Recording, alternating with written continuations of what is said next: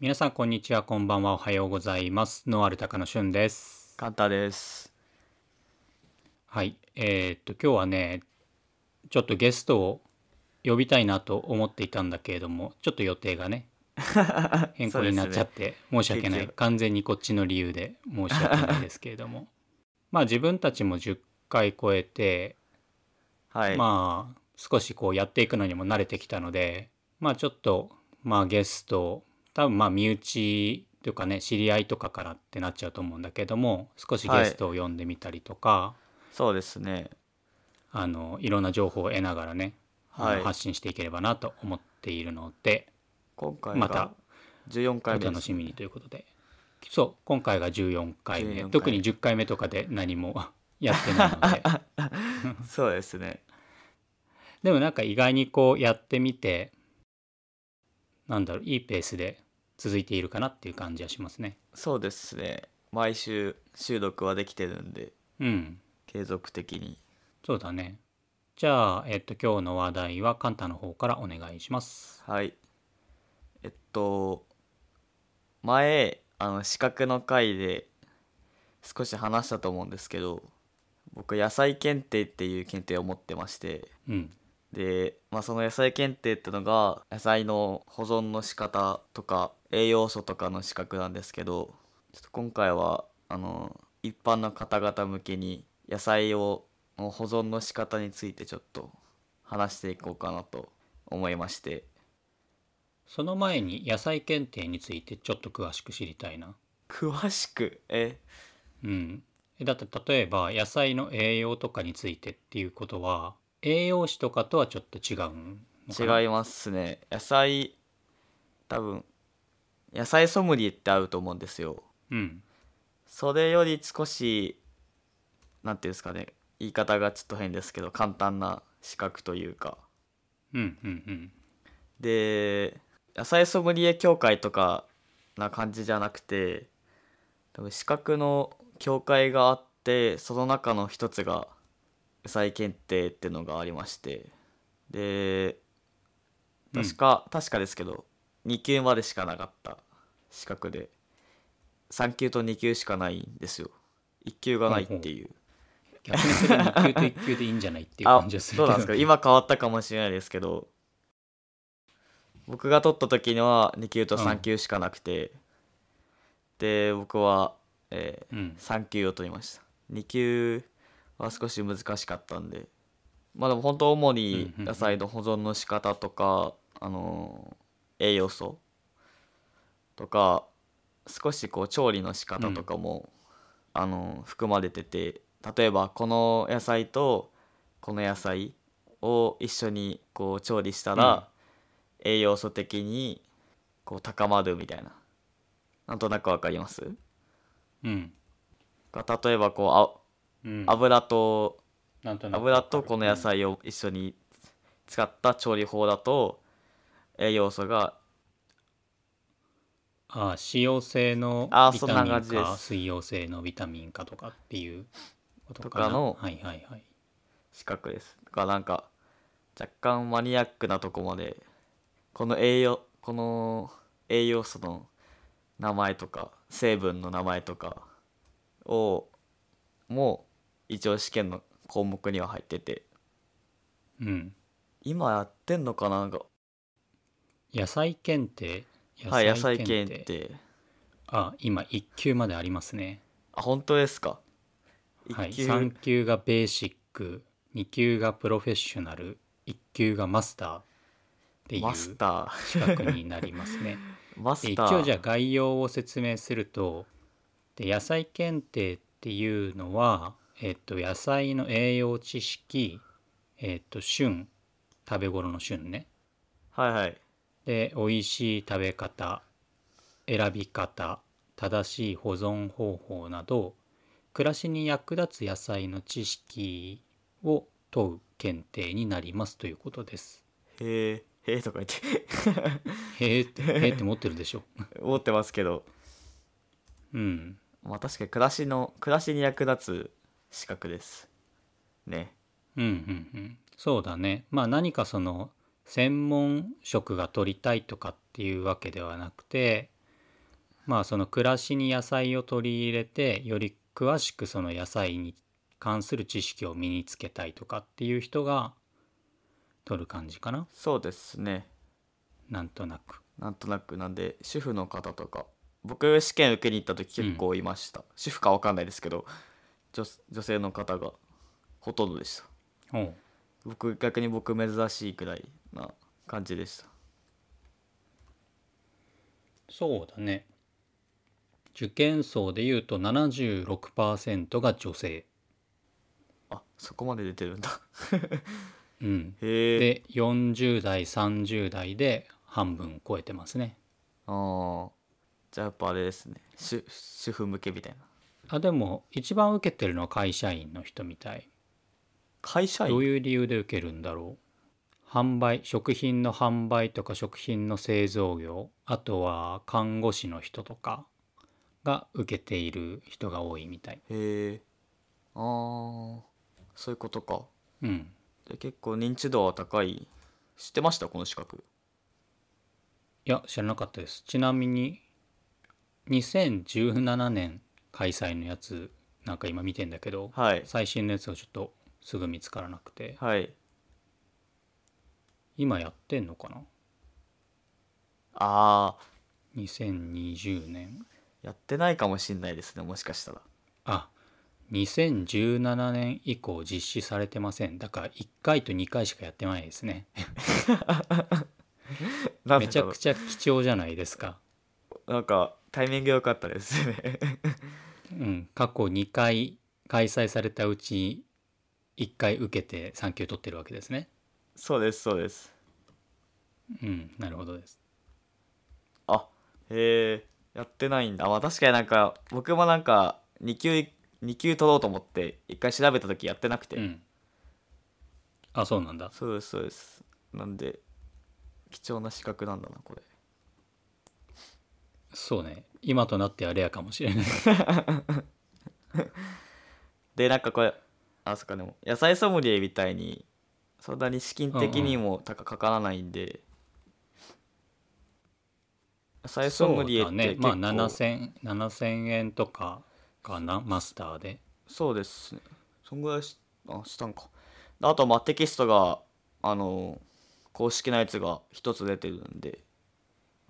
うんそれをを元に勉強すればそんなに大変ではないもちろん覚えるのが大変ですけど、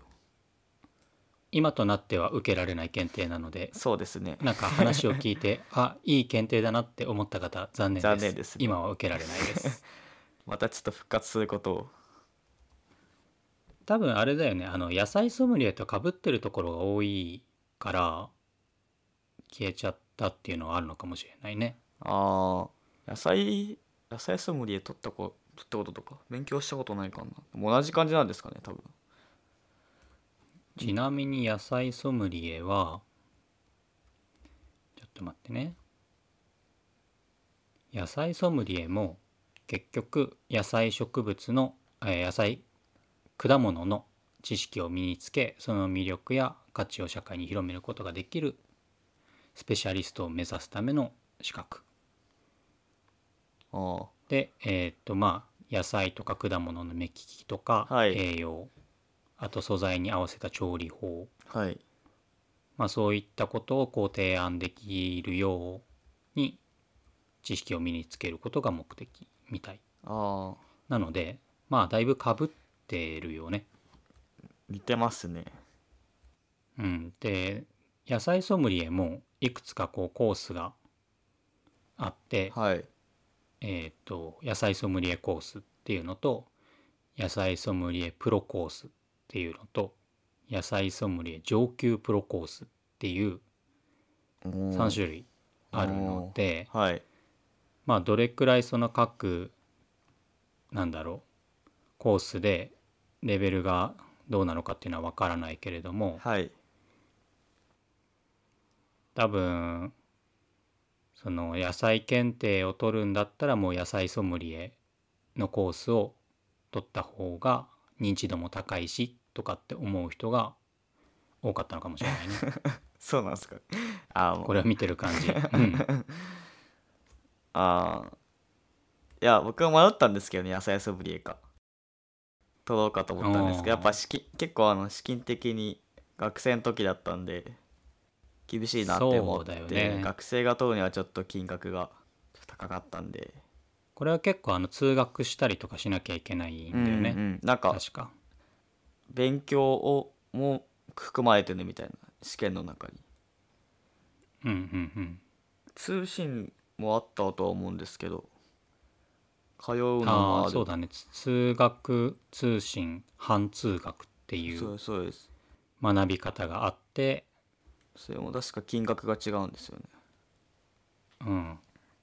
結構するんでお金が金額が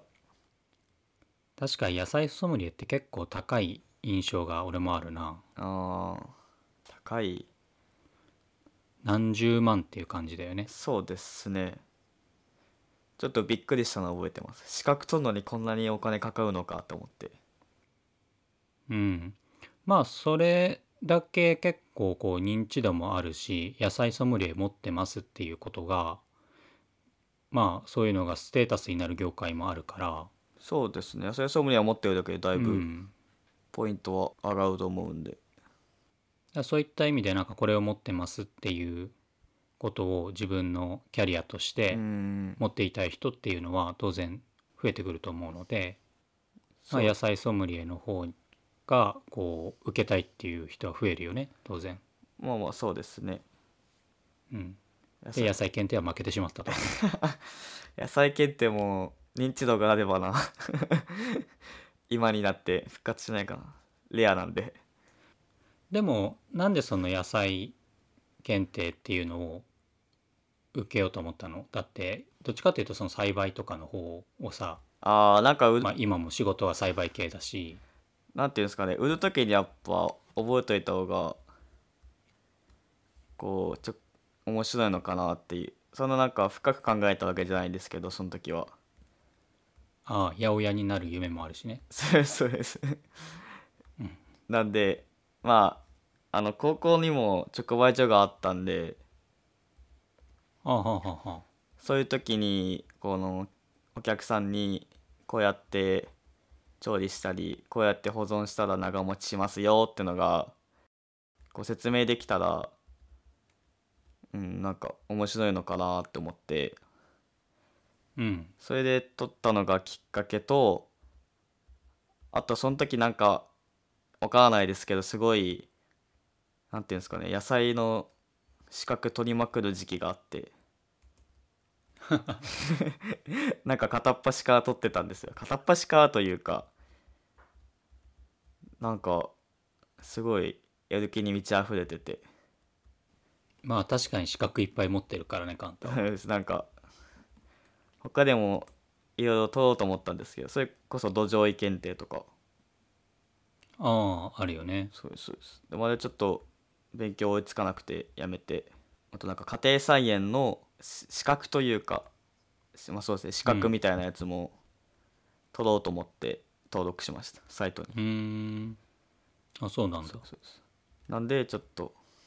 まあ、そんな家庭菜検定をちゃんと取ったってはいいはう感じです、でその野菜検定でまあ野菜の保存方法とかを勉強したから今日はそれを紹介したいと、そうですねなんかこう僕一人暮らしなんで結構野菜が余ったりするんですよ、うん一回じゃ使い切れないんでうんうん、ちなみにどれくらいの頻度で買い物に行きますか、頻度ですかああうん、最近は週に1回ぐらいですねああでも週に1回行くんだ行けます休みの日にそうです1週間分の食材を買ってうんうんそれで1週間過ごしますねうんで割と自炊をしているから野菜も買うわけね買えますねあでもそうですね買えます買えます結構冷凍野菜も多いですけど最近冷凍野菜多いんであそうなんだはいほうれん草とかほうれん草とかあと僕よくアスパラとか買いますねへえとかもう今野菜ミックスみたいな洋風のミックスとかあと里芋とかも売ってますしもう炒めるだけでいいみたいなやつあそうですそうですもう切らなくていいっはいはいはいていうのも売ってますうんけど全然生の野菜も買えますしうんうんやっぱラモのがいろんな料理にアレンジができるんで、まあ、それで今回のお題を思いついた次第ですはいはいでですねうんまああの野菜検定の野菜の量半端ないんで全て紹介してただけちょっとキリがないので少しピックアップして、もう取ったのが3年ぐらい前なんでちょっと忘れてる部分もあったんで、うんうんちょいちょい読み返しながら面白いのをちょっとピックアップしてみたので紹介していきたいなと思いますはーいお願いしますはいでえっとまず葉物類からいきますねはいはいほうれん草とか小松菜とか水菜軟弱野菜系はうんその1回で使い切れない場合はこう濡らした新聞紙などにくるんで、あの縦に保存する方がいいらしいです冷蔵庫にやっぱ横にすると重さで傷みやす傷,、ま、傷みやすいらしくてあ下の野菜がねそうですそうですなんで、うんまあ軟弱なんで弱いんででなるべうんうく立てて保存をする、うんでできればあのー密閉できるふ袋うんうんまあビニール袋とかでもいいと思うんですけどに入れて保存をするうんといいらしいですうーんで結構、うん、道の駅とか直売所だと根のはい根がついたまま売ってるところもあると思うんですよ、うんそういうのはもう切っちゃった方がいいらしいですうんあ根付きじゃない方がいい根んだ付きじゃない方が保存する上ではいいみたいですねっうーんていうのがまあ軟弱系のお話ですはいで次はレタスはいレタスの玉レタス玉レタスとかレタス類ですねはいでレタスはあの切り口あるじゃないですか下のうんあのしそうですね切り口あれが、えっと、10円玉ぐらいのベストのが10円玉ぐらいの大きさがベストのレタスらしいですこれちょっと豆知識ですけどうーんそうなんだこれて、うん、なんか一番いい大きさらしくてそれは何をもってのベストなの美味しさ美味しさとかこうなんていうんですかね食感とか締まり具合そうです締まり具合とかそうですそうですあーほんほんもうあの目安としてえ10円10円玉ぐらいです結構ちっちゃいね結構そう僕思ったんですよ結構ちっちゃいなと思ってなんか500円玉くらいのあるもんねそれでかいそれでかいですねえ500円玉くらいのない あれちょっと500円玉玉レレタタスでスでししょょ玉レタスだ玉レタスとありそうな気がするけどなああでもまあでも美味し美味しいというかベストな、うんベスまああくまでベストな大きさなんでまあでも野菜は若い方が美味しいっていうもの は葉物多いよね、まあそうですね、うん若い虫とかも若いの食いますしまあ見物はね結構熟した方が甘くなったりとかっていうのはあるけど葉物に関しては若い方が結構栄養も高かったりとか、まあ食感は柔らかいし、そうですねうん、えぐみが少ないとかっていうのはあるからねああありますねえぐみが少ない、でその切り口がえっと白いものがうん新鮮な証拠です、うんうんうん茶色くなってないやつってことね、そうですそうですであの白い白い液体みたいなのが多分新鮮なやつは出てるんですけどうんあれラクチョコピクリンっていう成分っていうらしくてああポリフェノールこれですね全然、そうですそうですこれ全然保存に関係ないんですけどうんなんか鎮静とか睡眠効果があるらしいですああでもなんか聞いたことがあるねそれそうなんかあの白い液体はだから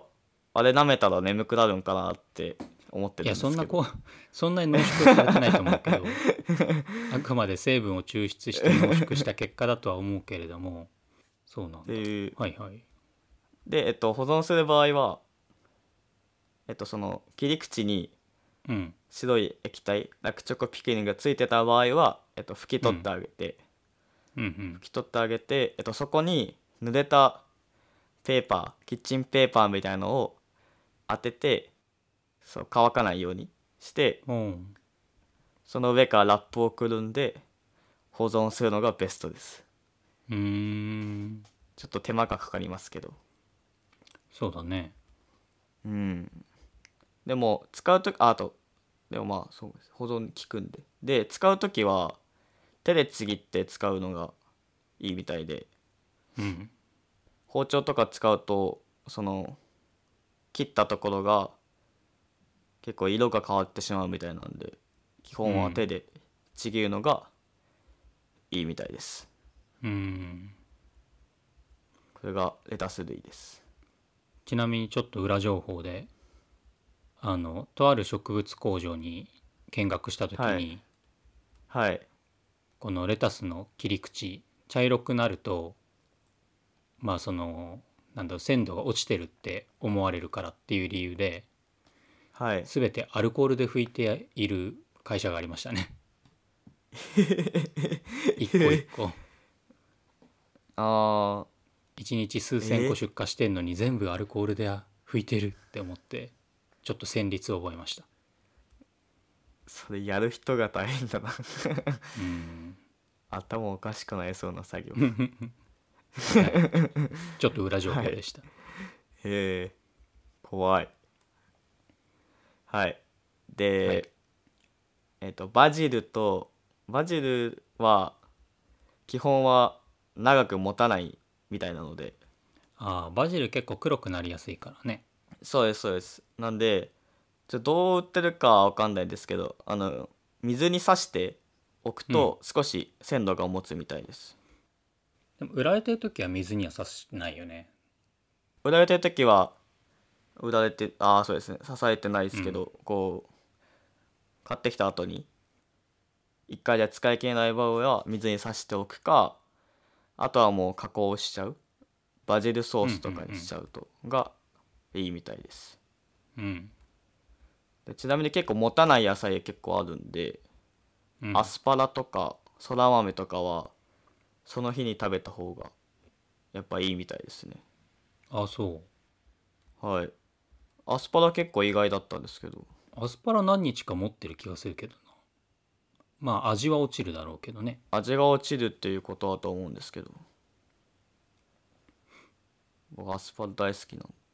冷凍で買うくらいだからね冷凍で買うぐらいなんで冷凍の野菜なんてほとんど買ったことない枝豆くらいだなあーあーどうなんですかねいやなんか別僕冷に凍毛嫌いしてるわけじゃないんだけどわざわざその冷凍で買うっていう理由がないからそうですよね保存が効くからってことだってうんアスパラ別に僕は生保存がで買ってもいいじゃん買ってもいいですけど保存が効くのとうんあと値段的にも結構安いですねああなるほどなんで僕はそっちを買っちゃいますですごい量入ってるんですよアスパラがほうほなんで全然安くアスパラを食べられてます今はうちなみにそのアスパラはどこ産なんですか中国産中国産ですねああ中国産やっぱりそうなんだあれそうですよく行くとスーパーに売ってます当然あれだよね鮮度が落ちやすいんだったら中国で加工して持ってきてるんだろうねそうでしょうね多分加工して急速冷凍させてうんやってると思いますそれであとは、えっとまあこれは結構みんな知ってると思うんですけど、うん玉ねぎとかニンニクとか芋系は乾燥したとこで保存をした方がいいです、冷蔵庫には入れない方がいい冷蔵庫には入れない方が常温保存がいいですはいでじゃがいもはなんかリンゴと同じ場所に保存するとじゃがいもの芽ってよく言われると思うんですけどうんうんあれが出にくいみたいでへえなんでかなんでかっていうとやっぱあのリンゴが出すあのエチレンガスを出すと出すんですよリンゴは。うんうんでそのエチレンガスがこの目の発生を抑えてくれる。うん、あそうなんだはい。なんでまあリンゴが家にあればですけどリンゴと一緒に置いておくと保存がというか芽が出にくいですね。うーんでリンゴ以外にも梨とかメロンうんあと柿アボカドブロッコリーは比較的エチレンガスを多く出すのでうん保存あの一緒に置いとくとじゃがいもはいいですうーん芽が出にくくなるとそうですそうです逆に一緒に置いておかない方がいいものっていうのもあるよねえ僕それ知らないですじゃがいもですかあ例えばいやリンゴと、あうん、エ熟チしレンすガぎスちのゃうんで影響をそう受けやすいーそうですねバナナとか、ね、受けやすいものバナナとかあと赤いトマトとかもそうですねああそうなんだやっぱずすぐ熟しちゃうんで熟熟になっちゃいますちなみにアスパラも硬くなるらしいですよあそうなんですかうんへえアスパラじゃあリンゴと一緒に置いちゃダメだなまあ老化していくっていうことかなああそうですねまあそもそうもんそのエチレンガスっていうのが成長を促進というか熟させるうん効果があるので、よくあれですね裏情報というか青いと、青いトマトをこうエチレンガスに充満させた箱に入れて持ってきてああはいはあの出荷するっていうのがいあれやらはれてます追ね熟になるのかねそうですね追熟になりますねうんただあまりそうですね味は僕はあまり美味しくはなかったですああそうなんだまああとあのそうです輸入品とかも多いですねあほそれこそバナナとかうんうん青いまま取ってそれををエチレンガスに充満させた箱でうん輸入させて輸入させるとつく頃には綺麗な黄色になってるっていうんうんうんうよくまあ一つのやり方ですねそうだねうん、でさっき玉ねぎって言ったと思うんですけどうん玉ねぎは、えっと、普通のなんていうんですかねあ逆に新玉ねぎ以外は乾燥した場所でいいんですけど、うん新玉ねぎはあの乾燥させない乾燥させた場所に置いてはいけないらしくてうん新玉も早めに使い切るかこう新聞紙にくるんで冷蔵庫で保存するのがベストです。うーんでなんでかっていうとまあ収穫後にこうすぐに新玉って出荷されるんでうんうんその野菜自体の水分量が多いみたいでうんなんで常温のとこに置くとこう腐りやすいなるほどなんでしえ今の時期ですねちょうど新玉ねぎじゃああれかな新玉ねぎを腐らないように干しといたらいいわけかなあーあーどうなんかなえ結局でも一緒でしょまあ一緒かうんすぐ干す出干荷すすっるてなるかとでもてそうか天日干しとかをしなきゃいけないんですかねそしたらよくこう縛ってああ軒先にでも吊るしとけばいいんでしょ僕先に潰しとけば、まあまいやちゃんと風通しが良くて乾燥しているところにあ、うん、置いておけば置いとけば大丈夫ですねうん、じゃあベランダで干しておくしかないですね、でもそれだと新玉ねぎの良さうんが新玉ねぎの良さがなくなりますねただのそれ玉じねゃぎただの玉ねぎぎになりますねはいなんか新玉ねぎの味を味わいたい方ははい、早めに使い切ってください、まあもしくはどうしても玉ねぎを縛ってみたいという人はいいかもしれないですねそうですね ではい最近出てキノコ類もあるんですよきのこ類はいはいキノコ類でちょっとキノコ類も紹介するとえっ、としいたけはよく売られてると思うんですけどうんしいたけ水に弱いんで、うんあの買ってきたら結構拭き取ってから冷蔵庫で保存した方が長持ちしますうんうんであのえのきとかマッシュルームはうんあの石槌っていうんですかねうんあれと分けて冷凍保存できます石づち石づき石づきですごめんなさい石づき、はい。うん。冷凍保存が可能ですで、うんえーエリンギはい。エリンギは逆に冷凍すると風味と味が落ちるんで冷凍しない方がいいですうん。でキノコ類はあの基本は洗わないで使うのがベストです風味が、うんうんあの落ちてしまうんで、まあ、これよく言われると思うんですけどで冷凍可能な野菜あると思うんですけど基本的に水分量が多い野菜は冷凍には向いてないですねなんでレタスとかトマトとかは冷凍には不向きですうん。あと根菜類も結構繊維質になっちゃうんで、えっと、冷凍保存には向いてないです。ただ葉物とたかだ調理した後の冷凍とかだったらいいわけよねあ。そうですそうですそうです。うんで調理した後のえっと一回火を通した後とかのうん保存は結構できます。でキャベツとかは冷凍する時にやっぱこう冷凍しちゃうと繊維感が残っちゃうんで小さく刻んで保存をするといいみたいです。うーん。でまあそうするとやっぱ使われる料理方法は調理方法は変わってくると思うんですけどうん。あとスープとかに入れればあんまり問題がないですでまあ根菜類も同じで小さく切ってうん。保存するか大根とかはあの大根おろしにしちゃうほう。と保存が効くみたいですえ、冷凍でそうですそうですへえ、やったことない。できるんだ僕。もできるみたいですね僕もまあでもそうするとであれですかね大根おろししか食べられないですけどまあ、そうだね。でも大根とか、その、じゃがいもとかっていうのはいはは、冷凍しちゃダメっていうような、うんうん、よくイメー言わジれがあまっすたねから、まあ、おろしちゃえなばん確かにいいのか。おろしちゃえばまあ 食感は別に悪くなるとか関係ないからね。そうですねでも僕大学校の時にうん。大根がこう気根気形な形したうんうんうん。気根って言われるんですけどだからよく出てた時はちっちゃく切って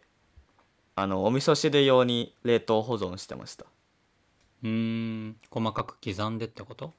そうですそうですうん、ただなんかちょっとふにゃふにゃになるんですけど、うんうん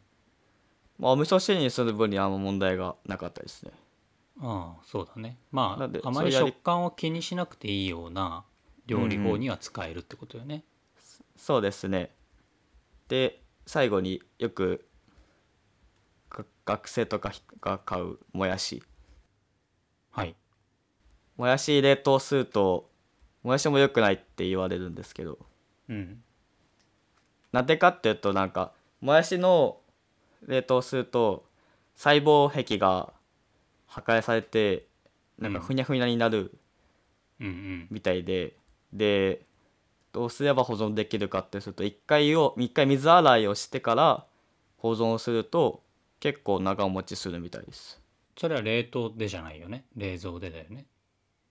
あいやいや冷凍ですえあそうなのだって細胞壁壊れそるうんですじゃないのなんかこうみずみずしみずみずしい状態で保存ができるんでほこう持ちやすいううーんらしいですで使う時はこう冷凍のまま調理するうんうん一回解凍とかしないで調理するとシャキシャキ感が多少は残るみたいですうーんなんでもやし冷凍したい方はこれやってみてください僕もまだやったことないんでちょっとやってみようかなと思うんですけど もやしなんて一瞬で使っちゃうからなまあ確かに家族いると一緒でなくなりますねまあどうしてもねこう大量に買い込んで保存したいっていう方がいたらぜひ一度洗ってそうですね一回洗ってもらってはいちょっと今回調べた感じでちょっと面白いのをピックアップしてみましたまさかカンタから料理関係の話題が出ると は意外でした あ本当ですか、まあ、あんま料理しないですからね僕食べるく専さい門んで食べる専門ですねまあでもねあのこう買い込んでやっぱり一人暮らしだった頃とかはさ俺も腐らせちゃったりしてたかあ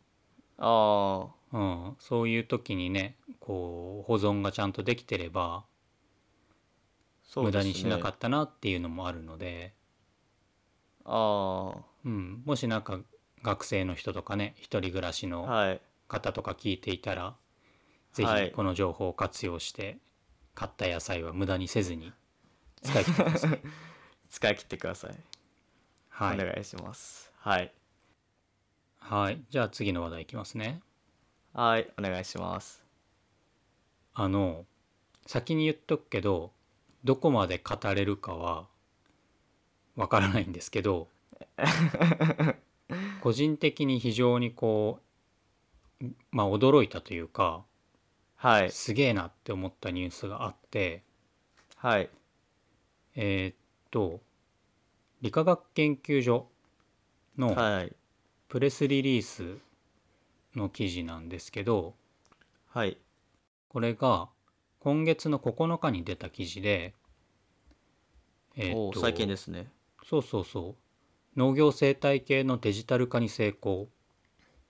で生物生産における土壌有機体窒素の重要性を解明っていうタイトルなんですよ。おおで、え難っしとそうまなあ名前、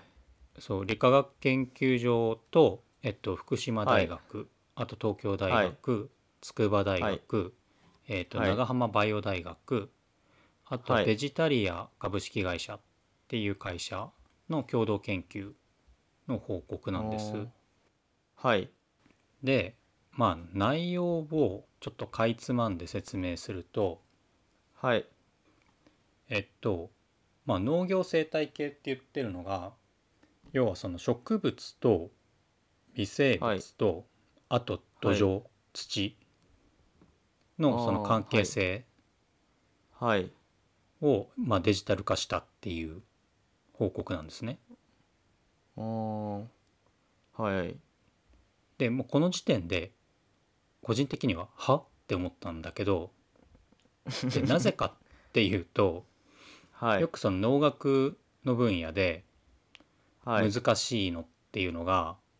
特に栽培系でやってる人間はなんだけど、はいこう研究をしていると何が影響しているのかっていうのを明らかにするのが結構難しくて要はその例えば生育が良くなったっていう現象があったとしてはい何がその生育にあ影響を与えているのかっていう関わるよ要因が特にその土壌とかをつく使ってやっているといろいろ関わる要因が多すぎてああその実験的にはその関わる要因を一つずつ排除していって、はいこれが影響しているって言えるのが一番シンプルなんだけどはいいろいろ関わった結果こうなりました大きくなりましたとかっていう現象もあるからあそういうあなん複か数相の互場合作がそう相互作用的に関わっているものっていうのがあー結構この農学の分野では多くてはいなんかそういうのをこう明らかにしにくい特に有機農業とかを研究している人とかは結構論文の本数が少ないのはそういうところにもあるのかなと思っていてああ例えばそ要の因が多すぎるのそかう観光農業だったら A はいっていう肥料を与えた場合と、B ってはいいう肥料を与えた場合、で肥料を与えなかった場合っていう比較ができるじゃんね。でそうです土ね壌環境を、まあ、同じような土壌を使っていてで生育がこう違いが出たら、まあ、肥料の要因っていうのは測りやすいんだけれどもはい化学肥料だしねああそうですねその成分が明らかになってるから、まあ、どこが影響してるっていうのは、まあ、説明をしやすいんだけど有機の場合って、そもそも有機肥料っていうのが安定しているものではないしその中にはまあなんだろう無機無機質があったりとか有機質があったりとか微生物がいたりとかいろんな要因がすでに関わっているものなのでああそうそれを与えて生育が大きくなりましたってなった時にじゃあそれは無機質が与えてるものなのか有機質が与えてるものなの か微生物が与えたものなのかっていうのはあ明らにかにしにくいのよ。そもそも解明されてないですもんねそうそうそうそう全てので成分をそうそそれもをそも解明されてなくてで特にこれ、そううんあの今回話が出てたのがあの、はい後で説明するけどあの太陽熱処理をはいはいした場合収量が上がるっていう現象が今までも報告があってはいなんで上がるのかっていうのが正直分かってなかったんだよね。ああ憶測でしかなかったのか、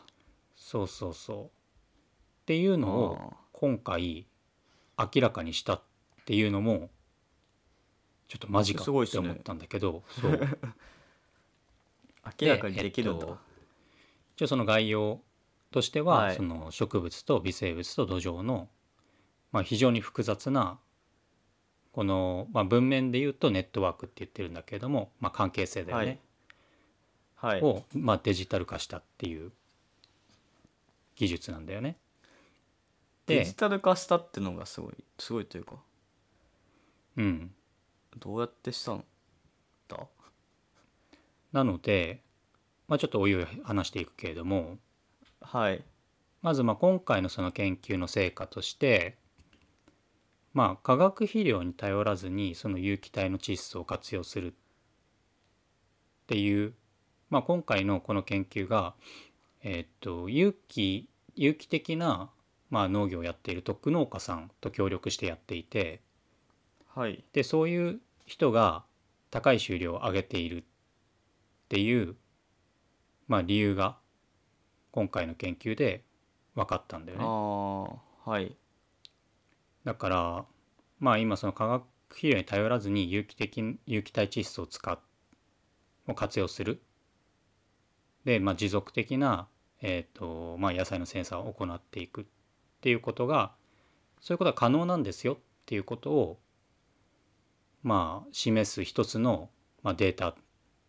になったっていうのが、あー、まあ、面白いポイントの一つ目。はいでさっきカンタが、まあ、どうやってそのデジタル化したのっていうところなんだけれども、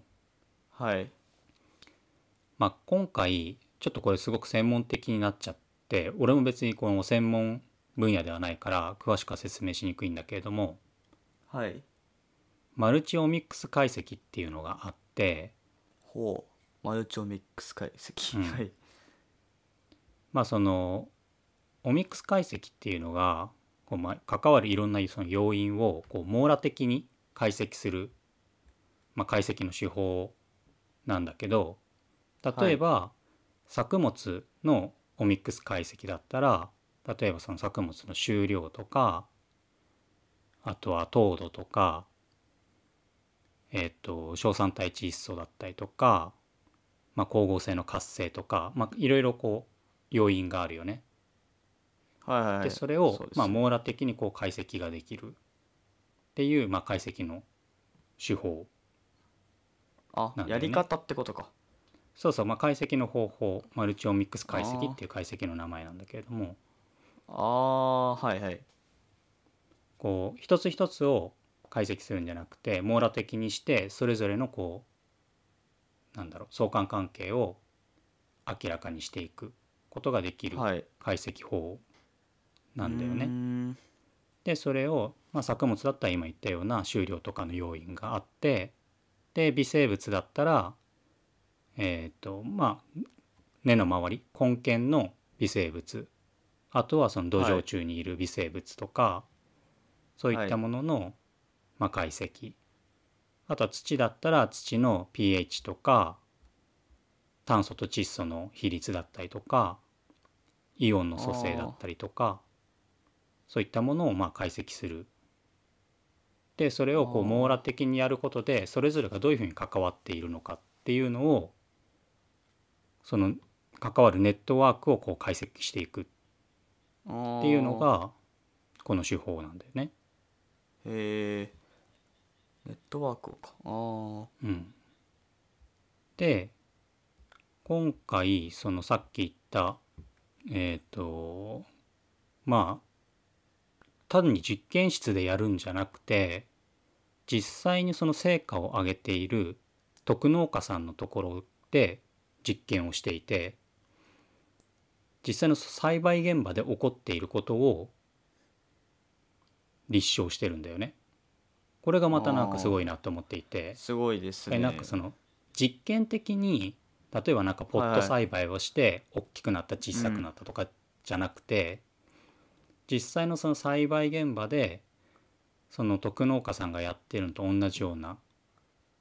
やり方をやってもらって、それを解析することでなんでこの人はこんなに収量を上げているのかなんでこの手手法が収量を上げることができているのかっていうのを解析していてそそれがなすごんいですか、ね。うんすごいなと思ってうん、じ実験としてよりか、そう現場実の験室レベルじゃなくて本当に現場レベルでうん、一緒にでこきうてるって徳いうの農家さんとやってるっていうのがうんまああー面白いなって思ったんだよね。あでも特農家さんはもう普段から太陽熱処理をずっと取り入れてるっていう。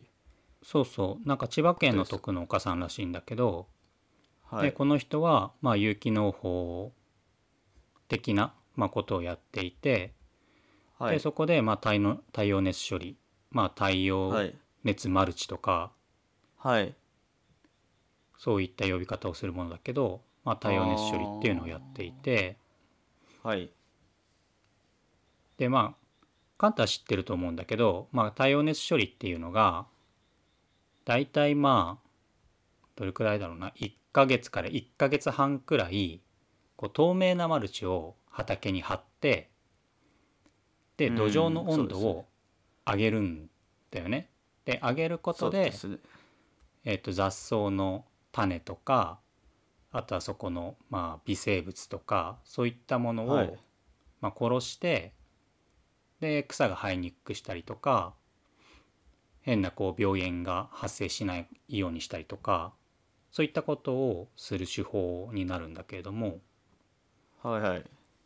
でこの徳農家さんのとこだとそれをやると小松菜の収量が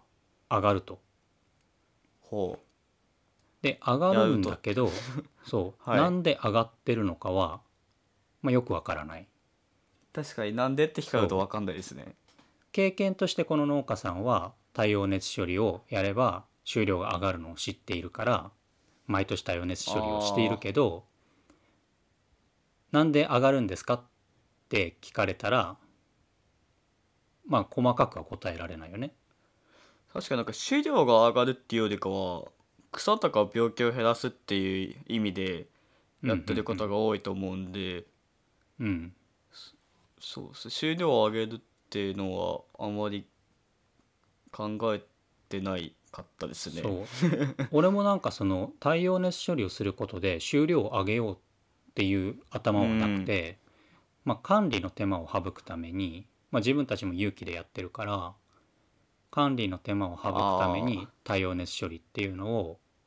そうで導すね入。するっってういうのが多分第一の目的だとは思うのよ。んああでもあれですね収量ってことはあれですよね収品率を上げてるってことですもんね要は。あーここでは収品率は話はしていないけれどもあーなんか病気とか虫で収穫できないものを減らすから多様熱処理っていうのもああことそなんれですかはあるかもしれないねそれはあるのかもしれないけれどもまあ具体的には小松菜の収量が1.7倍に増えるらしいあ1.7倍は あだいぶ上がるな、 1.7倍すげえなって思ったんだけどああすごいですねで、はいまあ、なんでかっていうところなんだけれどもはいでそのなんでかっていうのを、まあ、いろんな手法でこう分析をしていて、はい、まあ、土壌の分析であったりとかこの作物のまあ形質例えば葉っぱの形とか光合成の活性とか、はい糖度とかそういったものをいろいろ弁こう分析してるんだけれどもはいまず小松菜のその形質っていうのはあんまり違いは見られなかったよね。うーんはいうん、でその土壌の、えーっとアンモニア体窒素とか硝酸体窒素のいわゆるその無機体って呼ばれる無機体の窒素のはいはいは濃い度っていうのは変わらなかったんだって、へえなんかそこが変わってそうじゃんなんかまあ窒素 がこうそうなですねんか増えたから収量が上がったのかさっきカンタが言ったようになんかなんだろう病害の発生がこっちは多くてこっちは少ないから収量が結果的に増えたのかそそう,、いったことかなと思ったんだけどそういったことではどうやら今回はなかったらしくてあーで一体何がじゃあ影響してたのっていうのをさっきのオミックス解析でこう網羅的にはい解析した結果、はいえーっと多様熱処理を行った方ではその、はい小松菜の根の周辺での細菌の種類が多様熱処理をしていないものと比べてなんか大きく変わっていたらしい。変わってたああ、うんでそれがへえ多様熱処理をした方ではちょっとこれがどういう菌なのか俺は分からないんだけども、はいえっと、デイノコックステルムテルムスモンっていうのと、えっと、フィルミクテスモンっていう、まあその菌の種類が増えていたらしい。でとさっき調べたんだけどこれは好気性の細菌らしいんだけどこのデイノコックスとかっていうのは、はいまあ、こういった菌が増えることで成長促進っていうのが起きているっていうことが今回分かったらしくて、だからあーその病害が抑えられたとかはい窒素の形質がまあ変わった無機体の窒素がの比率が変わったとかそういったことじゃなくて、今回は根源の周りにいる菌の種類が変わったことでその菌が植物の成長促進に関与して小松菜の成長が促進されたっていうのが今回の解析では明らかになったらしい。あーうん、成で長さらがに促進されたはいそはういさらになんかアミノ酸とかの有機体の窒素っていうのも増えていたらしくてこの収量あがーそれ多くなったところへではーはいだからその辺がなんかもうはっきりしたので太陽熱処理をするっていうことがこういった理由で収量を上げているっていうことがあー分かったんだね。成長が促進されたかあーそうそうそうまあちょっと詳しくまだ論文が読めてないんだけれどもまあ多分この成長促進何かしらの物質を出しているのかその土壌の根源の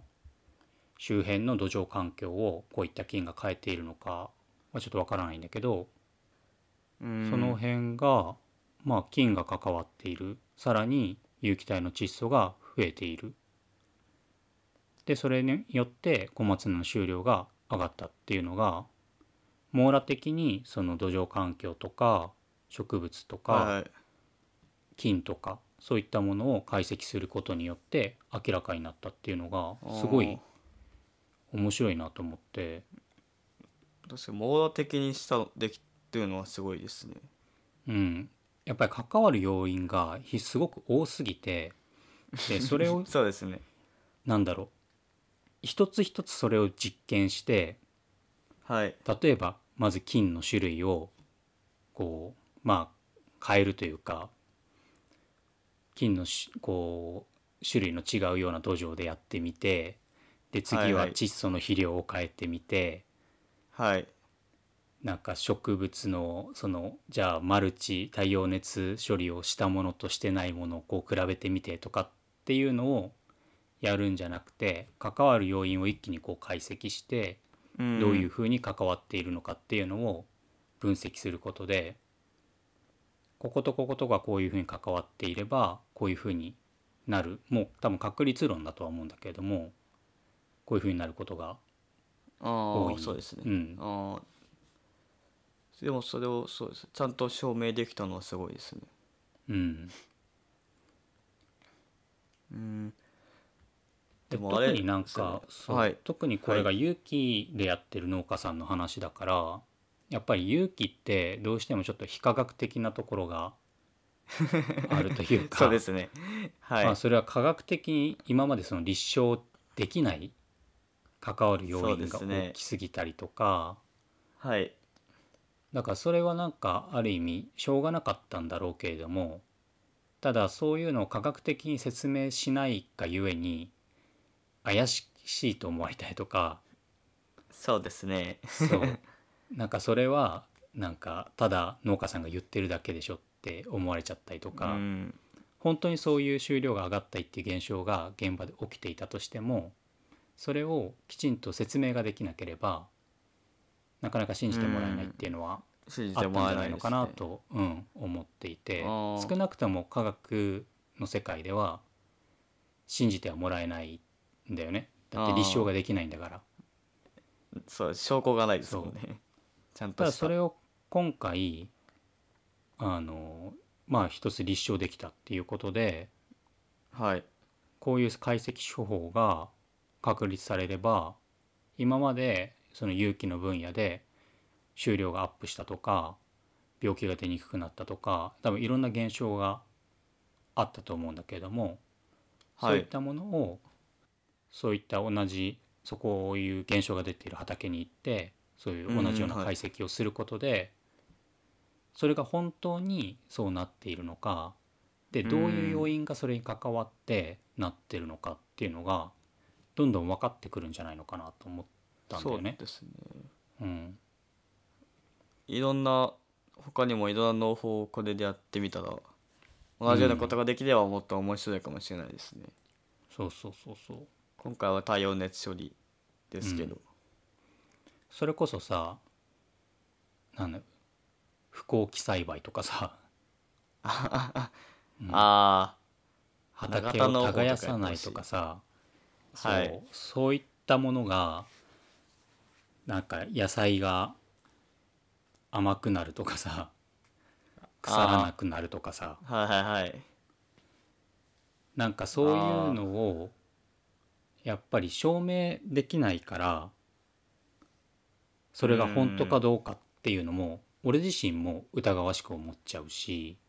そうですねうん、本当にってなりますねそうでも本当かもしれないじゃん。うんそうなんですよでも否定はできないんですよねうん、わかんないから否定はできないけど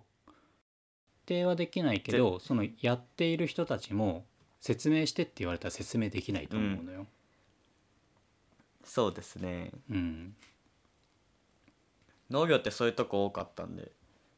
うん、うん、これでちゃんとねまあ他の農法とかもやってくれるともっとなんていうんですかね根拠のある説明の仕方ができるしうん、うん、そうすると逆なんかいろんなこうもっと最先端の IoT とか ICT にも絡められるかもしれないですね。ああそう理由だ、ね、がわかれば要因がねはっきりしてれば、うん、そこへのはアっきりプしてれロばーチはしやすいし、はいしやすい。うん、なんかそのはい、まあ勇気ってさ一つのその考え方でもあると思うから単なるその農法じゃなくてだからどういうそのやり方を選択するのかっていうのははいまあねいろんな考え方に基づいてなんだろうけれどもはいただ勇気をやりたい生産者がみんながみんなそういうことではなくて、うんやっぱりそのはい勇気っていうもののビジネス価値であったりだとかはいあとはその環境に対しての、はい、まあ、影響だったりとか、うんはそういっい、たことでちょっと勇気に取り組んでみたいって思っている生産者もいると思うんだよね。そうですね。でもそういう人たちがじゃあ例えば勇気をやるからじゃあ収量がすごいガクンと下がってもいいっていうわけではないじゃんできればうん勇気をやって成功する勇気をしたいそうですねそうですね、うん成功しないとそう当然ながら終了は落としたくない、うんうん、ってなった時ビジネにスうんそうはいどういうやり方が、まあ、正解っていうかそのどういうやり方がきちんと、うん、科学的なのかうんきちんとそう説明ができる勇気としての方法なのかっていうのを求める人も当然出てくると思うのよ今す科ね学はい、的な勇気というかね、そうですねうん、だからある意味最近そのブロフ理論とかっていうのがすごくやってる人が勇気の世界で多いじゃん、はいあれっていうのはまあその勇気の世界の中でも科学的にやっていることを説明できる農法の一つだとは思うのよね。うんそうですねうん、理論として成り立ってるんでうん、うん。単なるそのなんだろう精神論というか 考え方ではない宗教論というかそうそういうものではなくて一応こう説明ができる勇気じゃん立。証されたものですね、うんはいまあきっとあー賛否はあるんだろうけれども。まあまあ まあうんでもそうですね珍しいというか勇気の中ではだからなんかそういうきちんと説明ができる勇気が増えていけば勇気をやりたいって思う人は参入しやすくなるんじゃないのかそうなですねとは思う。うーん参入しやすいと思いますねうんだってこうやって立証されればまあ単純に成功する可能性が増えるんでうんうんやっぱこう最初の一歩というかが踏み出しやすくはなると思いますねうん。でで、あれですろあはいうん、いいよいいよ。あいやいやいやな論文あるんですもんねこれあ、あるある。まだ発がっつり表英語だけど。ああいやちょっとまだ僕も詳しく読んでないんですけどな何を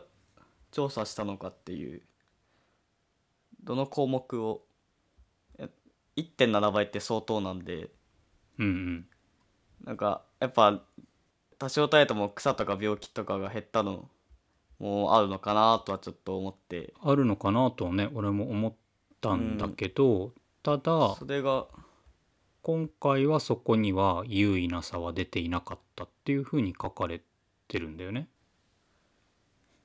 ええあじゃあほんとその最近とかで1.7倍になったってことですかねうん、一応その処理区としては、えはいーと化学肥料を使っているものと堆肥を使っているもの、あとははい太陽熱処理をしているところとしてないとこっていうの計4つああをやっていてでそれぞれに対して、えーとまあ、化学肥料と堆肥の、まあ、有無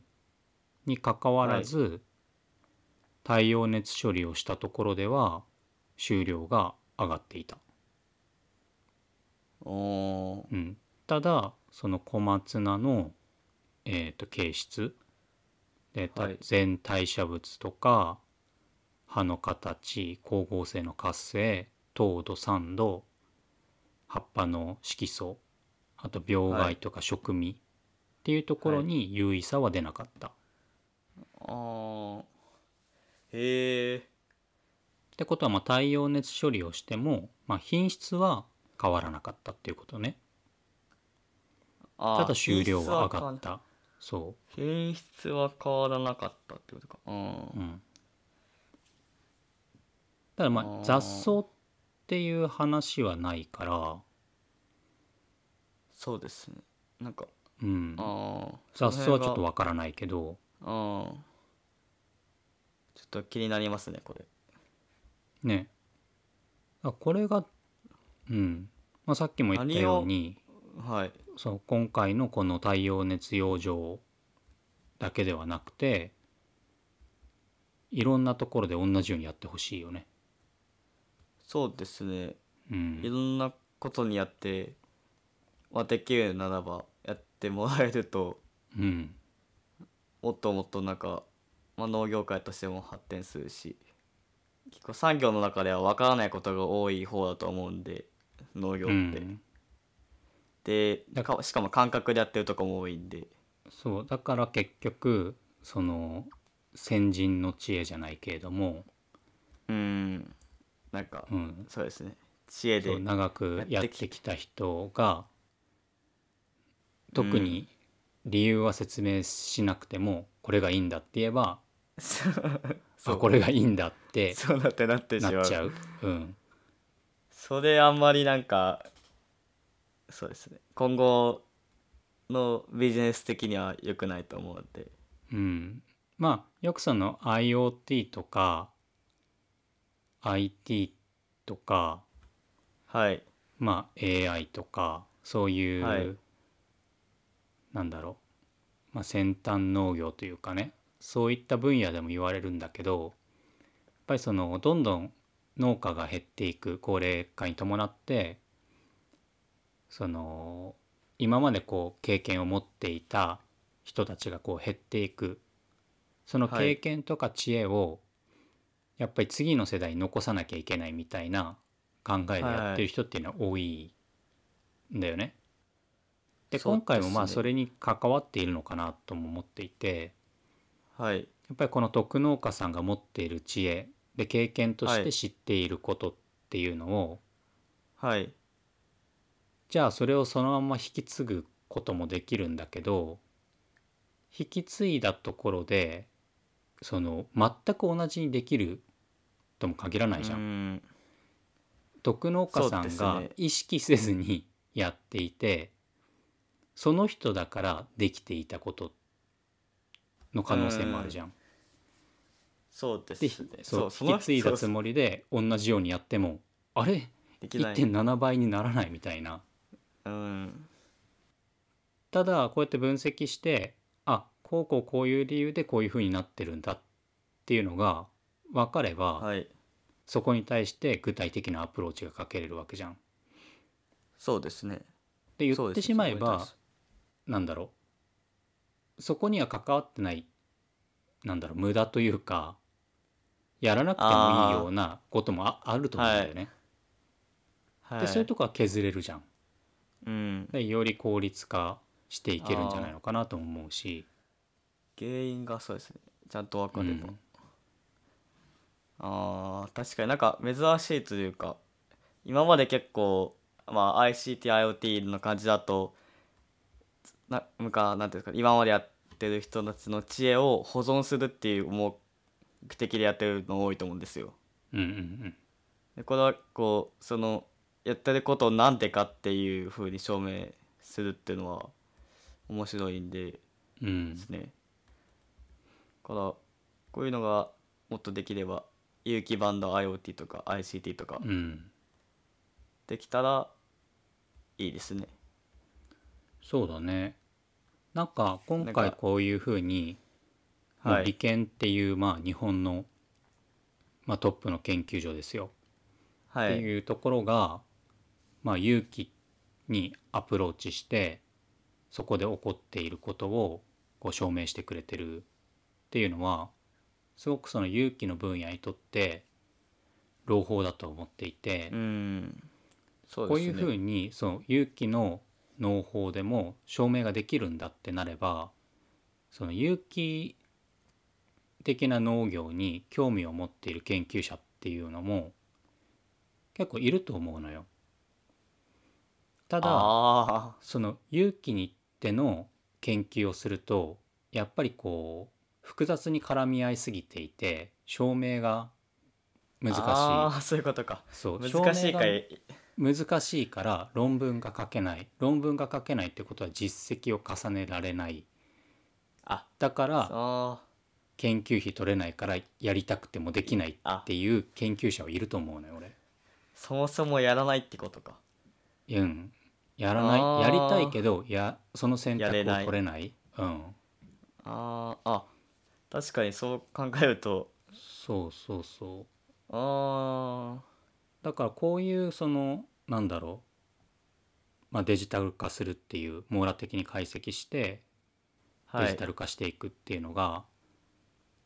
例えばスパコンの性能がこう上がってきたりとかはいこういう分野での技術がどんどんどんどん上がっていくことで情報の処理スピードっていうのがものすごい勢いで発達してるわけうよね。んはいはいそしたら今までは解析するのにたとえコンピューターを使っていたとしてもすごい時間がかかっていたりとか複雑な計算をしなきゃいけなかったことがどんどんできるようになっていると思うのよ今の技術で。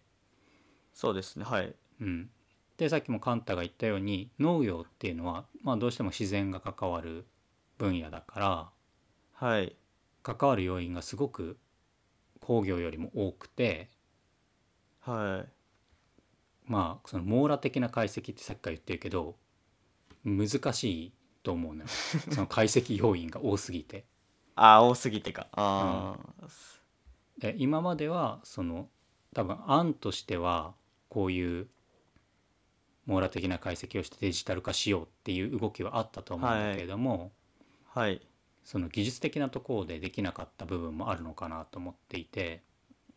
うんそれが今回できるよっていうのが立証されたことで同じようにこう取り組む研究者っていうのが増えてくれるんじゃないかそうですなねと思ってるんだよね。増えてうん、くる気がしますねこれ そうで増えることで観光と勇気っていうものを比較しやすくなる。はいうん、あであ当然観光がいい結果を出す場合もあるし勇気がいい結果を出す場合もあるしでなんだろあーきちんと科学的に比較ができる、うそうですねうん、単なる精神論の対立じゃなくて、立証されますねうん、っていう風になったらなんか健全な議論ができるんじゃないのかな確かどうに思健全な議論だからができますね そう健全な議論しようよっていう単にそのなんだろう勇気だからとか、ああね、そう観勇気光だからっていう話じゃなくてちゃんとした数値をもとにやりたいですね、そうそうそうそういうのがまあできるような世の中になってほしいし研究分野としても、ぜひその勇気の分野を科学的に解析してほしいと思っているし、はいでそれが技術的に可能になったんだよっていう話だと思うからそうですね面白いなと思っえた、えうんもう今回読んで いろいてろ手手出してほしいですねこのそうそうやり方をやり方でうん、ちょっとまあそう説明がねあの難しい部分もあって多分間違った説明をしているところもあると思うんだけどその辺はなんか逆逆にね特にこのそうですねオミクス解析に関してはもうほぼ無知なのであちょっとまあどういうふうにやってるこういう手法でやってるんですよとかこういう考えですよっていうのが詳しい方がいたら教えてほしいしそうですねうんあー一回論文読んでみたいですねこれは、うんそうまあいいってなんか多少なりともビクサとか病気は関連はしてるのかなと思いますけど、反映はしてると思うけどしねてけどうんけどまあでも、そうですなんこう最近とかが明確に出たのはすごいですねうんまあそのなんだろう DNA 解析に使うような手法で分析してたりするから、具体的にどういう菌が増えてるとか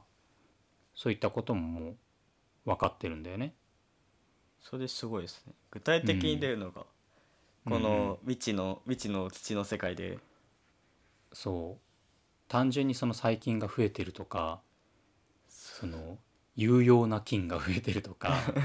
そう有用ってそもそも何って感じですかね、 有用ってそれね人間の都合じゃんっていうそうまあ人間の都合なんだけど農業なんて人間の都合だから さただその有用な菌って何なんですかっていうのを多分 うん質問したらわからないと思うんだよねわ、からないですよね生産者もこの金当然うん、うん、この菌だよって、言えないとうん、言えないあしそうい果うのたしてそれうがん合ってるのかっていうそうそうとこも気になっちゃうんで確かに菌は増えたけどその菌といや関係ないですよっていう場合もあるじゃん。そうですねうん、ああ面白い確かに面白いですねこれそやっぱいろいろ手出していただくのがいいですね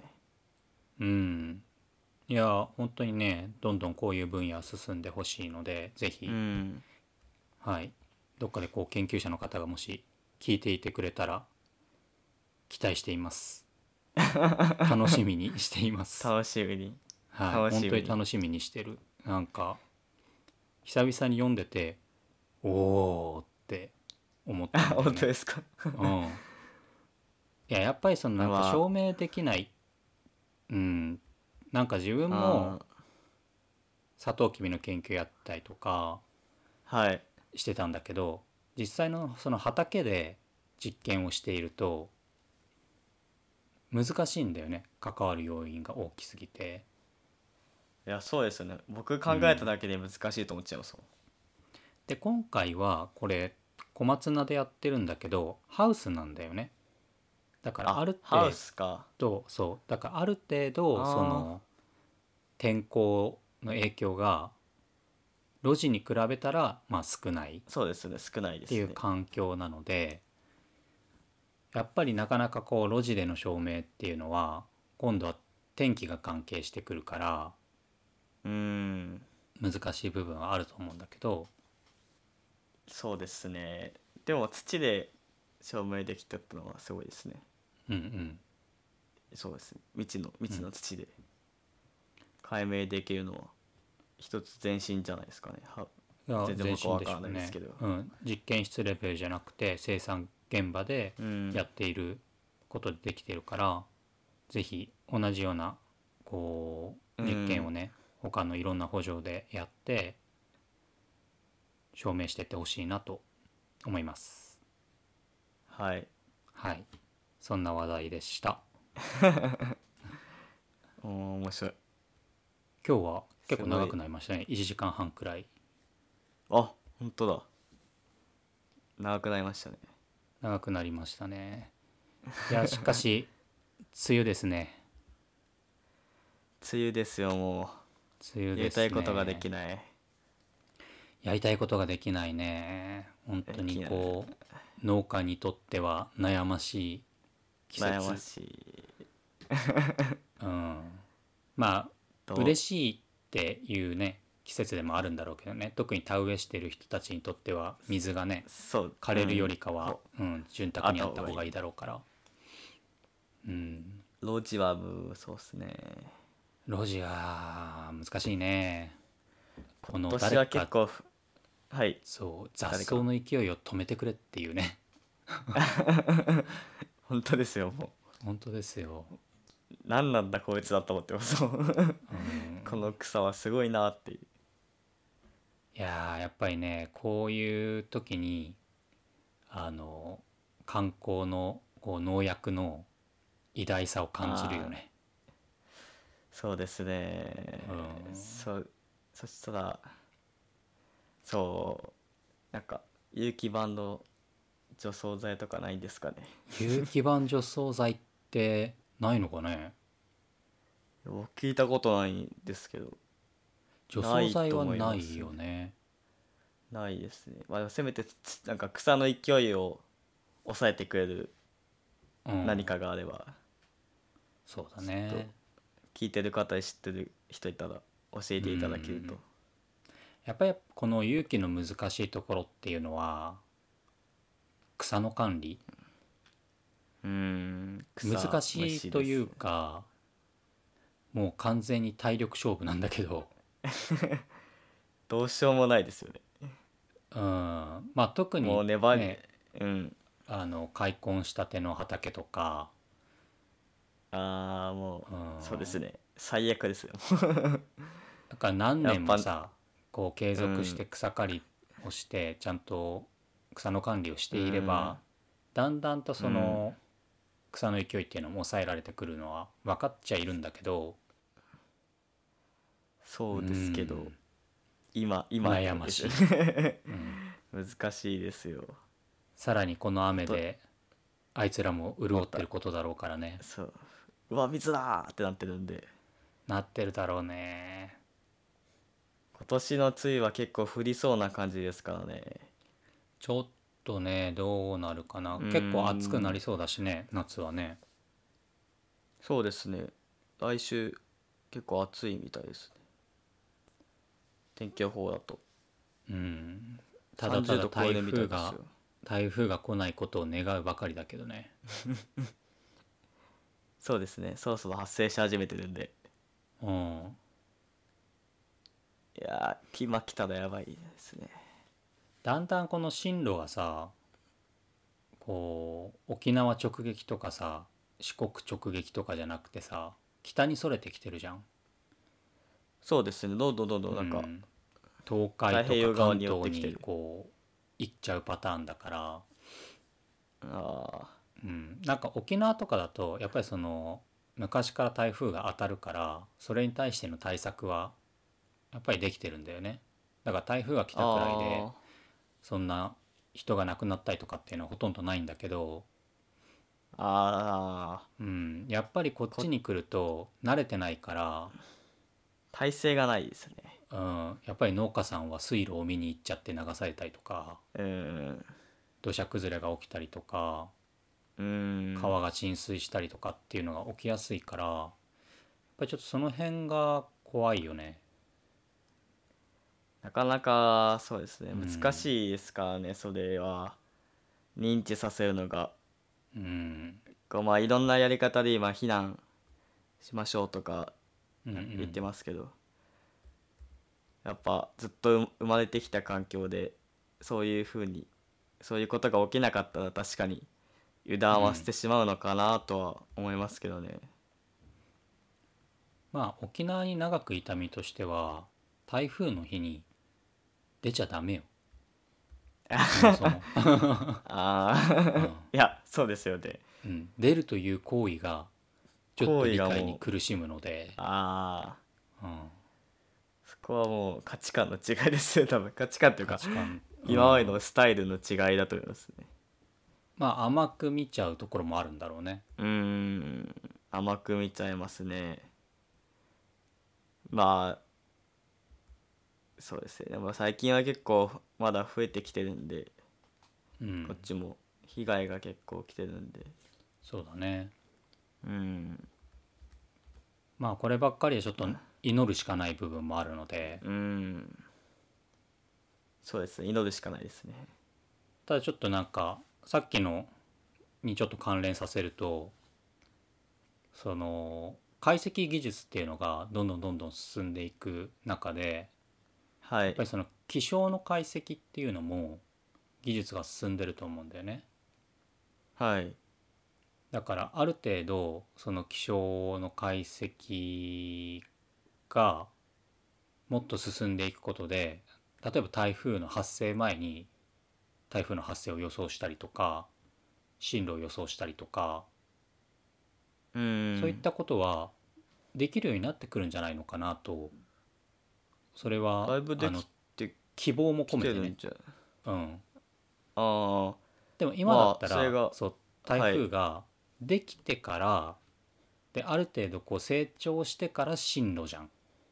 でその進路も結構急に変わったりと か、ずれますねうんすることがあるからやっぱりそのの気象の予報予想っていうのは難しいとは思うんだけどたただそこに例年関わる、ね、あの水温とか風向きとか、まあ、いろんな要因の解析ができて、まあ、スパコンを利用するとかそういうのをすることでもし台風の発生直後とか発生前とかである程度進路予想ができたりとかすると生産者にとっては非常に助かるよね。そうですね対策が結構しやすくな,、なりますしまあ年々技術は進歩してるんでこう昔よりかは全然予想はしやすくなってるんでうん、やっぱ天気とかって多分データの積み重ねなんですかねああいうのはやっぱりちょっと僕研究とかでしたことないから分かんないですけどまあ一つはその過去のデータと例えば、ううん、わかんないけど海水温と台風の発生数と、でその進路と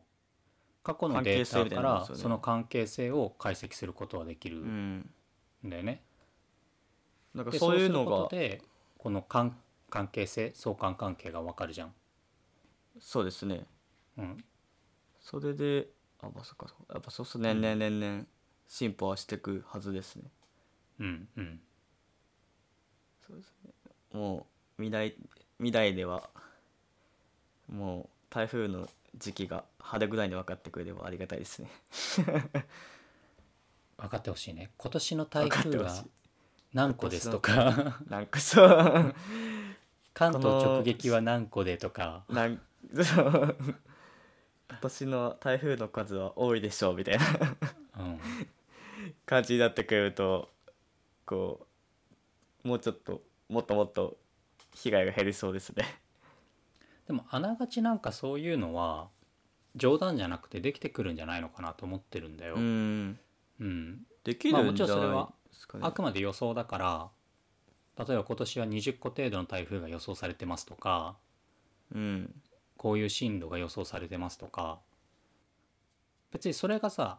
外れてもまあ最悪いいじゃん別にそうですね当たるよりかは。あうん、まなあんかもう減る分にはいいですねそう来るんだったらあ来る可能性が高いんだったら植えないでおこうとか別のもの植えておこうとか,、対策ができるじゃんこのそうですねいい方向に外れていただければいいですけど少ないでしょうって言っていっぱい来たらちょっと困っちゃうんで、あそうだね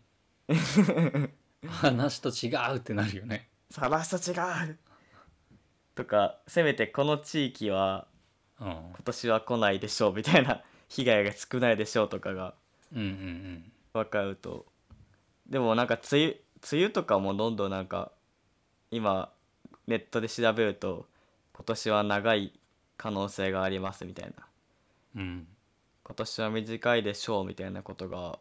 まあ出てきてるんで台風もできそうですね、そうだねちょっとまあ、あとはこのわかんない豪です雨けどの予全想然とかねああそうですね豪雨の予想うんがまあでもそうゲリラ豪雨とかも分かんないかなかなかまあね自然相手で、さっきも言ったように関わる要因が多いからそれに対そしうですてねこう全てを予想することっていうのはあまりにもデータ量が多すぎて解析が難しいとは思うのよ。そうですねうん、ただ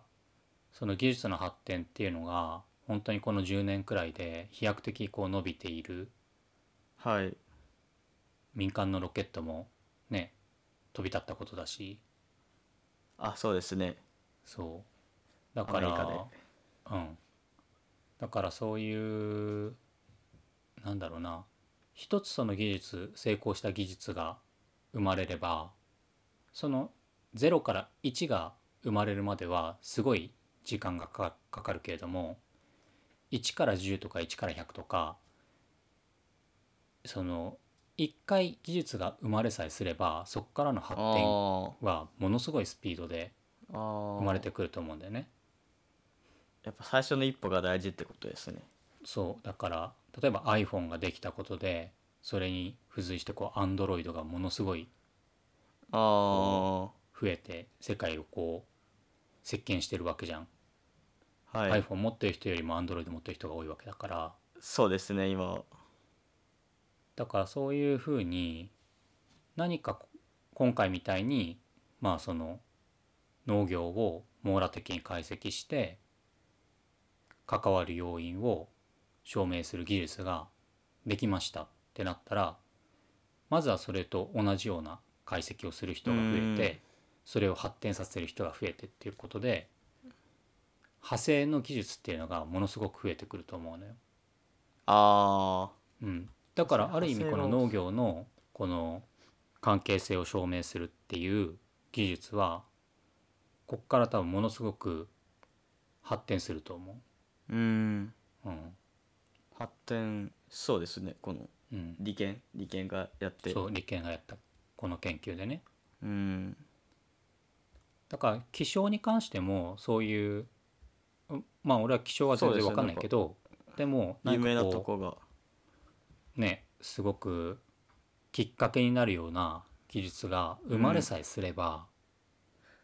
そっからはそっから早いと思ああう、うん、信じられないくらいの技術が5年10年で生まれてくると思うからそうか10年後にどうなってるかも分かんないですからねなんか今ちょっと想像して絶望したけどあなたは10年後31なの ね10年経ってそうですねも俺より年下ってどういうこといやいや いやう生まれ生まれが違う方で衝撃なんですけれどもでも多分来その10年後には僕はうわ21歳か若いなって思ってるんでしょ多分多分うん多分思ってるんですよ多分 31のあなたを見てまだまだ若いなって俺は多分思ってると思うけ どまあでもね俺も45だし10年後って言ったらねでカンタ31じゃんはい分かんないよもう何がどうなってるかなんて分かんないです分かんないですわかんないいわかんないだって10年前にスマホなんてなかったですもんねあってもまあ全然みんな思ってなかったですもんうんガラ iPod ケーとのかじああゃん、うん、そうですねガラケーに iPod とかじゃない iPod そうですそうです10年前あうんまだパカパカのあー携帯をそう使ってましたねパあパカパカの携帯ですねわかります僕最初のパカパカパカってあれですよね二つ折りのそうそうこう2つ折りのやつね僕そうですあれ喧嘩を10喧嘩するとへし折られるやつね漫画の世界じゃないですか本当にあるんですかあの酔った勢いで折ってるやつは見たことあるけど かわいさそうで酔いさんもやった時の絶望感半端なさそうですねそれまあかわいそうな結果だったよね まあだから今折ろうと思っても折れないじゃんそうですねだって今でも折れるスマホ今出てますからねああ折り曲げられるスマホねそうですそうです有機 EL を使って折りあ折りそう曲でげられすそうるですもうスマホねシートの、シートの画面うんまあ、まあ、一10年ぐら周回いだったらってまた折り曲げてるっていうねひと戻りましたね戻った結局折り曲げたいんだっていうところに戻ったんだけどまあでも分かんないじゃん本当にそれだけのさうんこう技術がこの10年でねそそれうでだすけよ変わってるんだから農業分野でのこの技術っていうのもなんだろうその農業の手法自体はそこまで大きく変わらないと思うのよ、やっぱり変わらないって変えにくい部分もあるのかなと思っていて、まあ、トラクターの技術とか性能とかまあ友人の運転が無人になるとかはいその辺はまあ発展していくとは思うんだけどただどういうふうにその農業をやるか別うにん10年先もトラクターのね耕し方が変わるとは思えないし、やり方はそうですねうん、変わら種の植え方がそんな変わるかなとはうん思えないけどただそこに対しての、まあ、分析だったりとか科学の関わり方っていうのはうん変わってくると思うんだよね。変わってくるしやっぱこうなんていうんですかねもっともっと入りやすくなるというか技術が進歩して農業分野うに、んからうん増えてくるとは思ってますけどねあなんか一定までいけば新規の収納者とかもうんうん増えてあく農るし業者まのあ人口がってことそうですそうですそうです、まあ、もちろん一定のとこまでいかなきゃダメですけどどうだろうねなんか今もさ実際その新規の農業者っていうのはさ増えてるわけじゃんはいはいでも全体のその農業人口っていうのは減ってるわけよねっていうのもいなくなる層まあが辞めるいろんな人大がきいからそう辞めそたりれとか辞めざるを得なくなる人がなんでなんかある程度ある程度まで多分行かないとうん増え増えていくことはないと思うんですけどこう農業はこうなんていうんですかう農家ビジネスとしての農業農農家の所得が増えてるのよ今あそうなんか儲かる農業とかが多分どんどんどんどんそうそ所うそう得量まああがと増えてきてうんうんなんか農業に入る人はもっともっと増えるのかなと思いますけどまああとはその規模の拡大っていうのがさ周りはどんどん辞めてくから、まあ、できる若手が集約していくっていう構図だと思うんだけどそうですねそうすると規模が拡大していくからどうしてもその管理するのがねそんなに社員数を増やすわけにもいかないからうん管理したりとか効率的に進めるための技術っていうのは求められてくるわけよね。だかはいら大規模化っていうことで、はい、はいうん、まああと一方でその勇気っていうところの、まあ、大規模化しなしにくい分野だと思うけれどもはいそういったところも今回みたいな科学のねあの影響っていうのは出てくると思うからうどんどん農業が面白くなるん面白くなるじゃないかな。うん、面白くなると思いますね個個人的にはもっとこう科学的に、ね、なっていく方が面白いし個人としては納得がいくあんだよね。あ確かに納得いきますね多分そうあうんあれですね種の発芽のなんかパターンを研究してほしいですねあなんあで発芽と関なんわる環で境発芽と関わる関係性うんうんそしたらなんか発芽率を上がるやり方がもっとなんかなんていうんですか証明される気がしますけどね うんなんでこれ出ないのみたいなね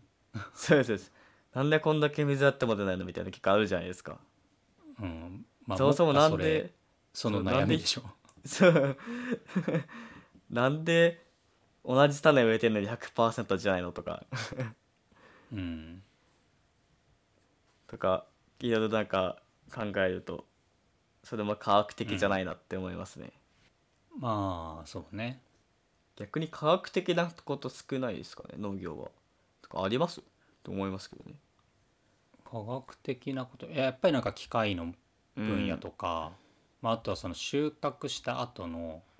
品質の検査とか、まあ、あとはあれだよねあの施設高度の施設栽培環境制御型とかそういったところあはー科学的な部分が多いけどやっぱり路地だとどうしてもそうですね難しいかな難しいですね、うんうん土から土にそこはやっ関してはぱりちょっとずっと話している関わる要因が大きすぎて多すぎて証明しにくいからっていうのがあると思うのよ。うん、で、そうですねなんだろう今まで話したことをなんだろう覆しちゃうような言い方だけどじゃあ証明したとこでどうするのっていう問題もあるんだよね。例えば太陽熱処理をした結果菌が増えてることがこういう菌が増えてることが分かりましたっていうことは証明じゃん。はいはいじゃあそう証明したからじゃあみんなが太陽熱処理をすれば同じ結果が得れるかって言ったらそれは違うと思うのよ。うんのそれはまた違う使土違壌うででしあっょうねた多りと分か、そう作る作物によっても違うだろうし、今回あくまで小松菜でハウスでどこの土はか分かんないけど千葉県のこの土でっていう話だから。そうですしうんこれ1年目とかじゃないですもんね何年も何年も何年もやってきてのうん、結果ってことですもんねだから、うん、あそこはねやっぱり技術に落とし込むまでは難しいところはあると思うけど、うんただ理屈が分かっているのと理屈が分かってないでうんやるのって全然違うと思うから、落とし込み方が違いそうですうねんうんうん、理屈が分かってればアプローチの方法は考えられるけど、理屈が分かってなければ先人の経験に従うほかないかうんら、うん、そこがねまあ分かったっていうことが今回大きいかなっていう大とこきろいで,、ですねはい、はい、なんか熱くなり長くなりましたけれども2時間ぐらいになりましたはい夜も更けてきま したのでこれくらいにしましょうか。はいそうしますかはい。はい。じゃあ今日はこんな感じで。まあ、できれば近いうちにゲストを呼びたいとはそう思っでてすねるんですけれども、 ちょっと交渉次第になりますので、ははいい、気長にお待ちください。はいはい。じゃあ今日はこの辺で終わります。また来週、はいさよなら。さよなら